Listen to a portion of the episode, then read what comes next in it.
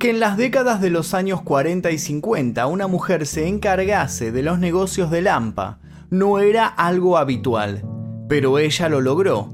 Y no solo eso, conquistando con su inteligencia y belleza a los altos líderes, terminó disparando su propia carrera criminal.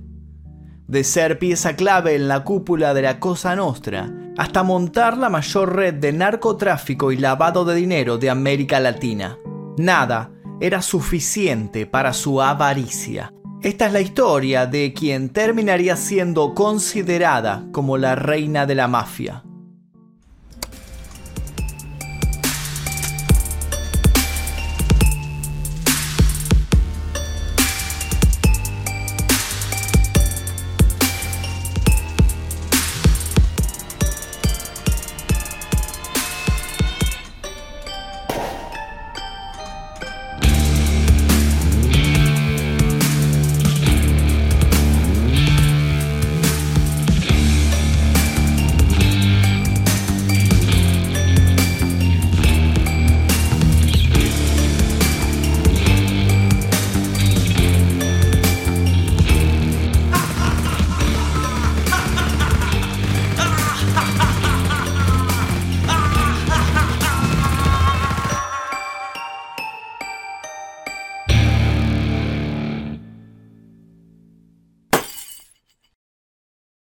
Virginia había sufrido una emboscada sin precedentes. Su experiencia le indicaba que estaba acorralada y que esta vez sus andanzas habían llegado a su fin. Para cuando el FBI llegó al bar que estaba bajo su administración, Virginia ya se había ido.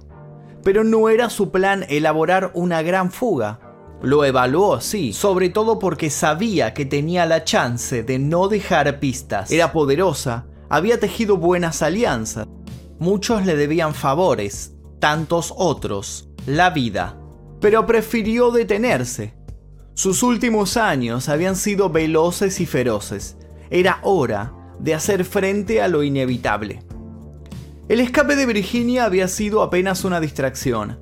Sabía que la iban a encontrar rápido pero era el tiempo suficiente, el tiempo que precisaba. Había llegado a un hotel de Acapulco, había conseguido una habitación y se había preparado para esperar a las autoridades.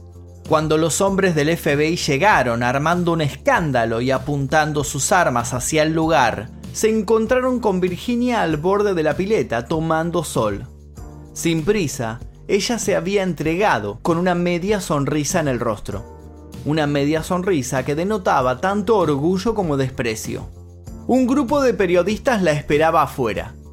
Virginia se paró frente a ellos, tomó aire, a sabiendas de que se encontraba en esa situación por culpa justamente de un periodista, uno que de modo muy astuto había logrado reunir las pruebas suficientes para poner de manifiesto sus actividades. Virginia los miró a todos, los devoró con la vista incisiva, dándoles una muestra de su poder. Su sola presencia los pone hambrientos y lo sabe. Sabe que quieren escucharla y sabe muy bien qué va a decirles. Lo hace sin titubear, sin bajar la vista. Implacable. Estas son mis últimas palabras para ustedes. Estoy cansada de su maldita persecución. Deseo con todo el corazón no volver a poner los pies en su llamado mundo libre. Ustedes saben tan bien como yo que no les debo nada. Si acaso ustedes me deben algo. En ese momento los increpa desafiante. Ve entre los presentes a miembros de redacciones que con anterioridad ya han aceptado sus extorsiones felices, pero que ahora se inclinan por el lado de la justicia con una hipocresía que la llena de rabia rabia con la que escupe las últimas frases. Si todavía buscan gangsters, ¿por qué no empiezan desde lo alto de la Casa Blanca hacia abajo? Pónganlos a todos ellos en la cárcel y este mundo estará mejor. Así que pueden irse al infierno ustedes y todo el gobierno de los Estados Unidos. Los periodistas quedaron mudos.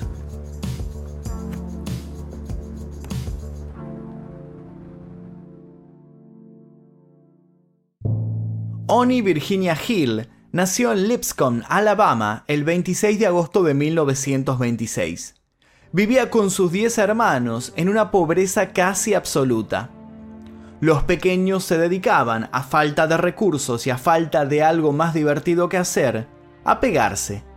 Se disputaban el dominio del grupo a puñetazos limpios, sin piedad. Su padre se dedicaba a beber día y noche y también disfrutaba golpeando.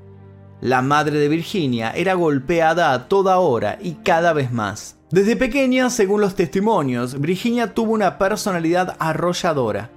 Las tardes calurosas de su ciudad la encontraron transpirando en el centro del círculo que formaban sus hermanos, haciéndose sonar el cuello, defendiendo a diestra y siniestra su lugar. Pero su furia no era del todo exteriorizada. Virginia seguía juntando más y más furia en su interior. Lo que no lo ganaba en el improvisado ring, lo ganaba más tarde, a la hora de acostarse o a la hora de comer, cuando emboscaba al hermano que se atrevía a enfrentarla. Y un día ya no fue suficiente con sus hermanos. Un día, una Virginia de 8 años esperó que la tarde cayera y que su padre destapara las primeras cervezas. Cuando vio que el hombre se relajaba en el sillón de la precaria propiedad, lo atacó por la espalda, lo agarró del pelo y le apoyó un cuchillo en el cuello. Le dijo que la próxima vez que escuchara a su madre pedir piedad, iba a esperar a que se durmiera y le iba a abrir un tajo de oreja a oreja. Después lo soltó y se fue saltando al patio. Dos meses después, el padre se había ido de la casa. Virginia se había ilusionado, pensaba que quizás las cosas podían empezar a salir mejor. Pero al tiempo la madre, superada por la crianza de tantos niños en tanta pobreza, también abandonó el hogar. A los 14 años, Virginia, con la incertidumbre de lo que le deparaba su destino incierto de huérfana, decidió tomar las riendas de su vida a los 15 años se casó con George Randall y se mudaron a Chicago. Eran los tiempos del surgimiento del jazz, los nuevos automóviles, el cine mudo. Virginia, que no tardó en separarse luego de haber cumplido el objetivo de trasladarse, se centró en sus planes.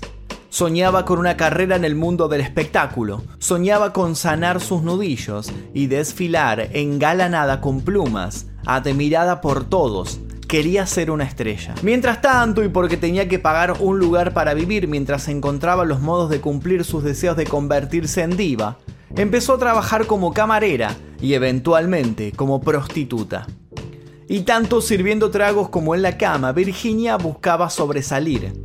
Por ese entonces, empezó a ser la favorita de muchos en noches en donde los disparos y las sirenas no paraban de repercutir por las calles. En una de esas noches fue que conoció a un gángster del cual todos empezaban a hablar. Un tal Al Capone. La ley seca estaba en auge. Las organizaciones criminales estaban en su momento más candente calentando cañones, acribillando en callejones, traficando licores a precios inflados en las madrugadas. Al Capone dirigía la organización que se había encargado de demostrarle a las demás organizaciones quién tenía las armas más largas. También había acaparado el negocio de la prostitución y del juego. Para finales de los 20 tenía toda una reputación de intocable. Era de hecho quien hacía quedar como tontos a los intocables liderados por Elliot Ness. Su fortuna se calculaba en unos 100 millones de dólares. Cuando Al Capone volvió a Virginia su prostituta favorita, no fue solo por los servicios que brindaban lo referente al placer. Virginia era propensa a tener largas charlas con sus clientes, y Al Capone pudo ver su ambición, sus ideas brutales pero prácticas, pudo ver que ella quería dejar en claro que estaba dispuesta a hacer otro tipo de trabajos y que sabía cómo hacerlos. Al Capone rápido sintió que si no era él el encargado de reclutar a la chica, otro iba a adelantarse. Pronto Virginia pasó a ser una especie de secretaria para la mafia local. Sacaba cuentas, llevaba cartas con amenazas, era muchas veces la intermediaria entre diferentes líderes que intentaban coquetear o marcarse el territorio logró construirse un aura de mujer tan discreta como irreverente. Podía ser confidente, a la vez que no tenía reparo en enfrascarse a los gritos en una disputa. Era tan pasional como frívola, sabía manejar sus humores, algo que la mayoría de los hombres implicados en estos negocios no sabía hacer. Su modo de ser enamoró, por ejemplo, a Joe Adonis, el capo de la familia de New York en ese momento, lo que implicó el traslado de Virginia a esas tierras. Una noche conoció a un tal Baxi Siegel, y su vida dio un giro vertiginoso, equiparable al giro de una ruleta.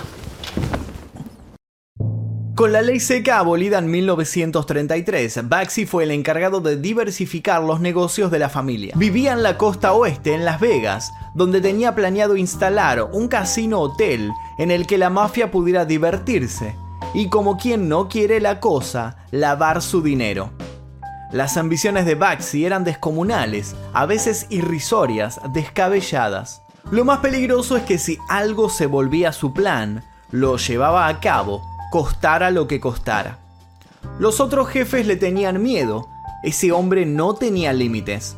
Las mujeres lo perseguían, había en su actitud una rebeldía seductora. Virginia había sido enviada a espiarlo, para verificar el destino que le daba al dinero, pero entre tanto mirarlo de reojo no tardó en enamorarse. Había en ellos un sentido idéntico del crecer a costa de todo y todos. Juntos construyeron el primer casino hotel de Las Vegas, luego de diagramarlo en furiosas noches donde discutían arrojándose cosas o bien se reconciliaban con bombos y platillos, despertando a todo el mundo.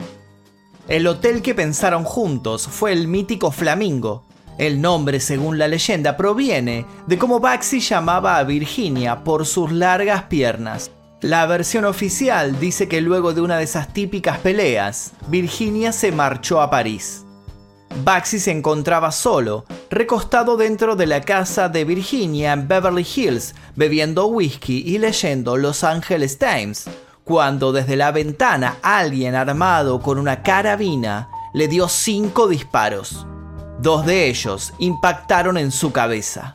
La historia dice que la familia sospechaba que Baxi estaba enviando parte de los fondos comunes a sus cuentas privadas en Suiza. Habían enviado entonces a Meyer Lansky, un famoso miembro de la familia judía, a revisar sus libros. En un hotel de París esa misma noche, Virginia al enterarse de la noticia tomó una drástica decisión.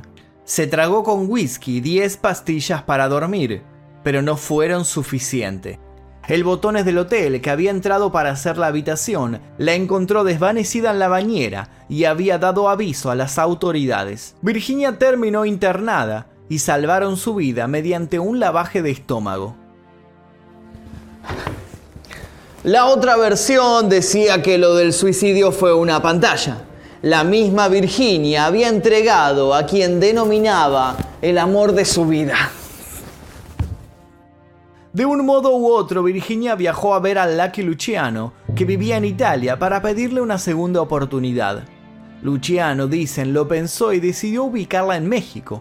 No se imaginaba la magnitud del éxito de esta jugada improvisada. La mafia, que seguía buscando diversificar sus negocios, veía al país azteca como un terreno virgen y repleto de oportunidades.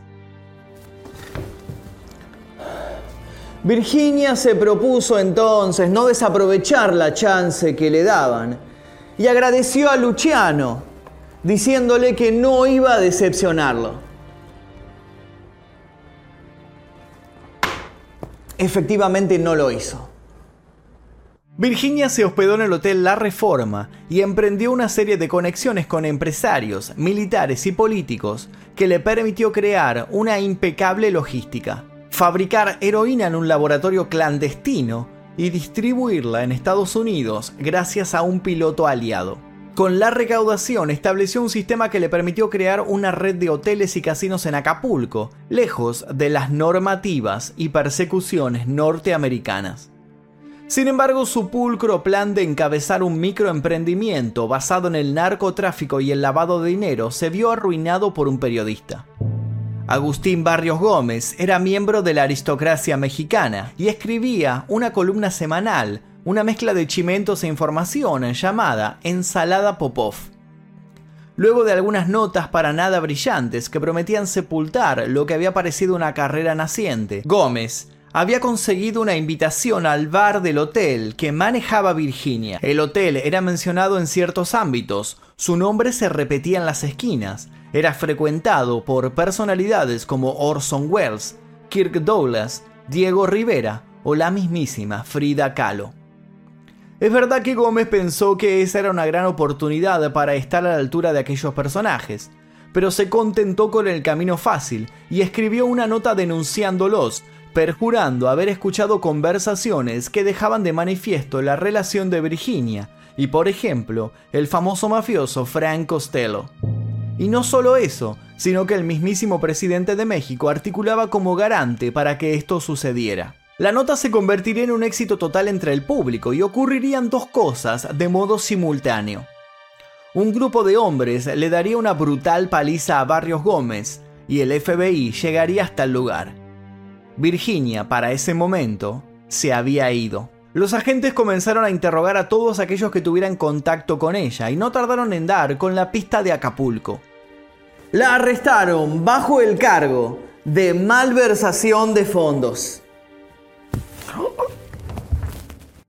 Virginia logró salir ilesa de los cargos y luego de toda su exposición la mafia dejó de tener contacto con ella. Quienes antes la consultaban comenzaron a prender fuego las páginas de sus agendas en donde la mencionaban. En 1950 en Europa, Virginia conoció y se casó con Hans Hauser, un famoso esquiador austríaco.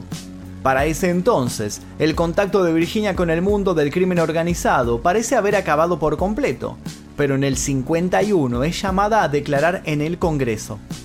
Hoover, el famoso e implacable director del FBI, está emprendiendo una cruzada solitaria contra la mafia norteamericana y ella vuelve a estar en la mira. A pesar del hostigamiento, nunca lograron que involucrara a nadie. Meses después, el marido de Virginia comenzó a ser perseguido por considerárselo inmigrante ilegal.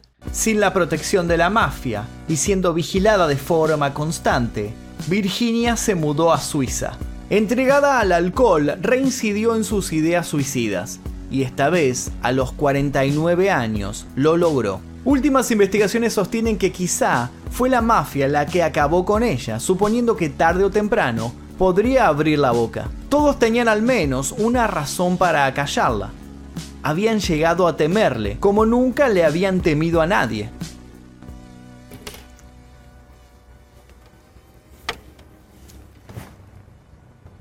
Virginia sabía demasiadas cosas.